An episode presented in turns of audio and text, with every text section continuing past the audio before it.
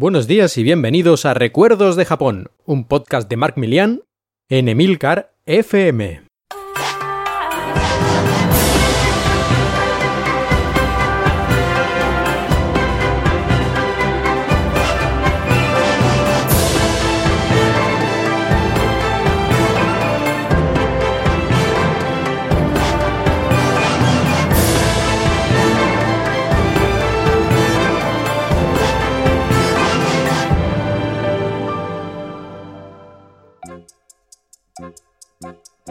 Después de los primeros días de adaptarme y conocer gente, ahora la cosa se pone más seria.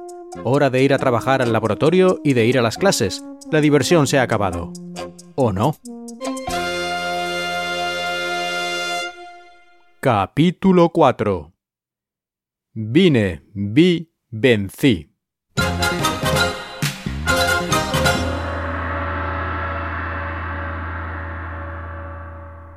Croqueta.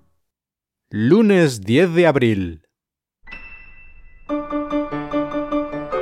Por la mañana, la primera clase de japonés nivel 1 con la profesora Kubo Sensei. Y a continuación, clase de sistemas de información geográfica con Takagi Sensei. El profesor, antes de empezar, dice, Como tenemos un estudiante extranjero, haré la clase en inglés. Y los alumnos japoneses... Al final, en inglés solo dice una de cada tres frases y lo que escribe en la pizarra. Pero bien, se entiende más o menos, ya veremos cómo va la cosa. A la hora de comer, me tomo un koroke bento. Son unas croquetas de patata rellenas de carne y cebolla principalmente, similares a algunas de las cosas que podemos comer en España. Seguramente porque utilizan tecnología portuguesa, igual que el tempura, que es esta fritura de verduras y marisco rebozado. Está bastante bueno, aunque un poquito aceitoso. Y luego hay gente por ahí diciendo que la comida japonesa es muy sana porque apenas tiene aceites y frituras. Por la tarde estoy en el laboratorio haciendo cosas y a las 6 me paso por el despacho del profesor Hunter para dejarle unos papeles. Como el laboratorio de Pavel está en el mismo pasillo, me lo encuentro por allí. Y me propone, como no podía ser de otra forma, ir mañana a un restaurante de todo lo que puedas comer, un buffet libre, con la misma gente del otro día, es decir, Kuma. Y ¡ay! Ah, no me acuerdo del nombre del otro, y eso que me lo han dicho hace unos minutos. ¡Ay! Nota mental. El nombre es Yutaka, como Yukata, esa especie de bata japonesa, pero intercambiando las sílabas. Bien, el caso es que acepto ir. Más tarde vuelvo a casa y, ale, a cocinar el bambú que me dieron el domingo, a ver qué pasa. Después de hervirlo dos horas lo pruebo y me parece que está más o menos al punto. Pero como realmente el bambú tiene poco sabor y suele ser más para acompañar otras cosas, no sé muy bien qué hacer con él. Por cierto, hoy ha estado lloviendo todo el día, con las molestias que esto ocasiona. Me tendré que ir acostumbrando. Humedad vivificante. Martes, 11 de abril. Aún llueve. De hecho, ha estado toda la noche lloviendo, haciendo un vendaval importante y todo ese tipo de cosas, como si hubiera un pequeño mini tifón. De todas formas, como dos valientes, o dos imbéciles, Pavel y yo decidimos ir en bicicleta al KUT, nos ponemos el impermeable de 2.000 yenes y nos lanzamos en dirección a la universidad. Teniendo en cuenta que a veces no vemos a más de 10 metros por la intensidad de la lluvia, se puede decir que llegamos bastante secos. Un poquito de agua ha entrado en los zapatos y la parte delantera de mi camisa ha quedado bastante mojada, pero el resto bien. Entonces vamos a la clase de japonés.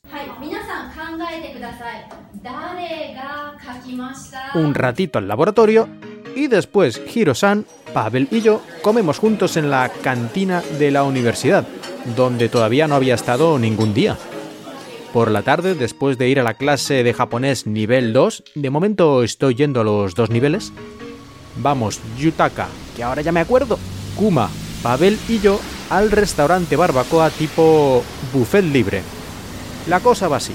En el centro de la mesa hay un fuego de gas y una especie de grill encima, una rejilla, para cocinar la carne al estilo barbacoa. Vas a las estanterías que hay, pones en un plato los trozos de carne del tipo que más te guste, vuelves a la mesa y los vas allí asando tú mismo en esta especie de barbacoa. Luego los mojas con la salsa de soja o la que más te guste, porque hay muchas, y te lo comes. Es delicioso y además bastante entretenido esto de ir cocinando y comiendo. Es como hacer carne a la brasa en una hoguera, pero sin este ambiente lleno de humo. La verdad es que es bastante milagroso, ya que el restaurante es muy grande y en cada mesa hay gente haciendo esta barbacoa. Además de carne puedes poner muchas otras cosas como pimiento verde, cebolla, setas, gambas, sepias, en fin. Y además de las cosas para poner en la barbacoa, hay cosas ya cocinadas, como patatas fritas, croquetas, empanadillas chinas estilo japonés gyoza, sashimi, ensalada y todo tipo de frutas, postres y helados. Me da la sensación de que necesito pan para comer esta carne asada, pero al final con las patatas fritas y el arroz me apaño. Al principio me había parecido un poquito caro el restaurante, porque eran unos 2.000 yenes por persona, pero creo que vale la pena. Todo está muy bueno, te lo pasas muy bien y puedes elegir lo que más te guste de una extensa variedad. La materia prima es de calidad razonable y acabas completamente lleno. Una caga y pai. Por 2.000 yenes no está nada, nada mal. Como diría Terminator, volveré. Tres sorpresas. Jueves, 13 de abril. Ayer miércoles estuve la mayor parte del tiempo en las clases, en el laboratorio y comprando haciendo la colada. Y solo tuve tiempo de hacer una mini excursión por un bosquecito al lado del KUT. Hoy la cosa pinta más o menos igual, pero primera sorpresa del día. Descubro que hay una especie de pastelería cerca de la tienda de Takase Do It Yourself, que se llama Sakura. ¿Quién lo iba a decir? Es bastante caro. Pero realmente sus productos son de gran calidad, o es que estoy ya desesperado por comer ensaimadas, croissants y todo ese tipo de cosas deliciosas. Principalmente hacen dulces, aunque también tienen barras de pan y pan de molde. Me parece que es relativamente curioso que haya un horno aquí en Japón, especialmente en esta zona tan rural que es Kochi, donde entre casa y casa fácilmente puedes ver un campo de arroz. Segunda sorpresa del día. En cuanto llego a la universidad, Hiro-san me da la bici nueva. Comparada con la anterior es como recién sacada de la fábrica.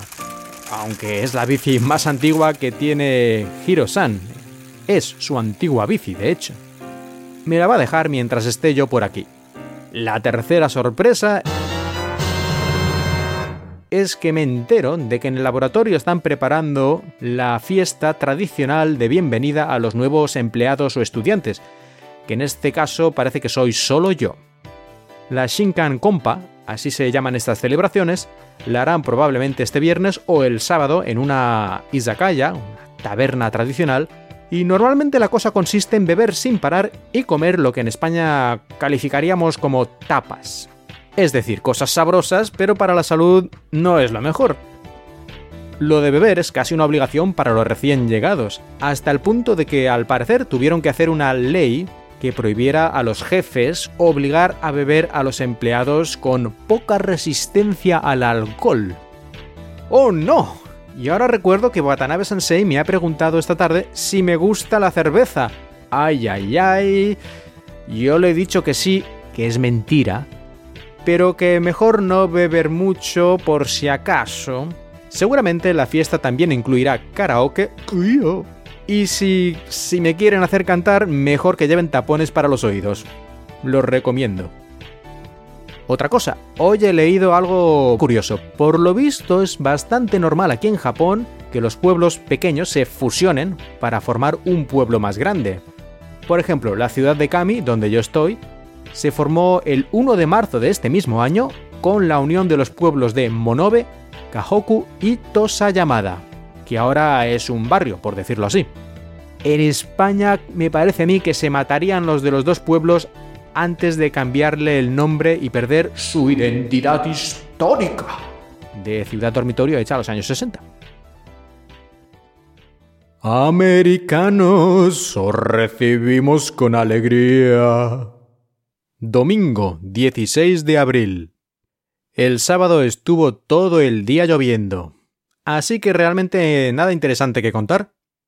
Lo único es que después de ver en la tele Matrix Reloaded, doblada al japonés, Pavel y yo hemos decidido que a Trinity la llamaremos Toriniku, carne de pollo en japonés, a Morfeo Butaniku, carne de cerdo en japonés. Están locos estos europeos. Hoy domingo el tiempo es bastante bueno, así que excursión en bici al canto. Pavel y yo vamos como siempre por un paisaje precioso, lleno de árboles, de riachuelos, de agua por todas partes.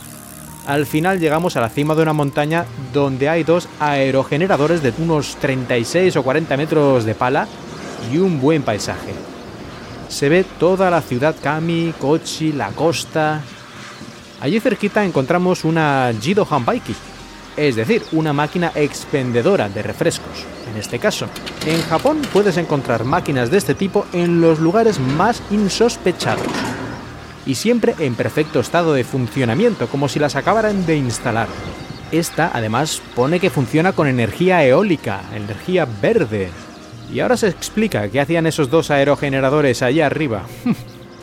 Después de descansar un ratito, bajamos en dirección a Tosayamada aunque en principio Pavel tenía la idea de tomar una carretera estrecha y misteriosa, hasta que el tipo de la gasolinera nos ha dicho que eran por lo menos 20 kilómetros extra y encima yendo gran parte cuesta arriba.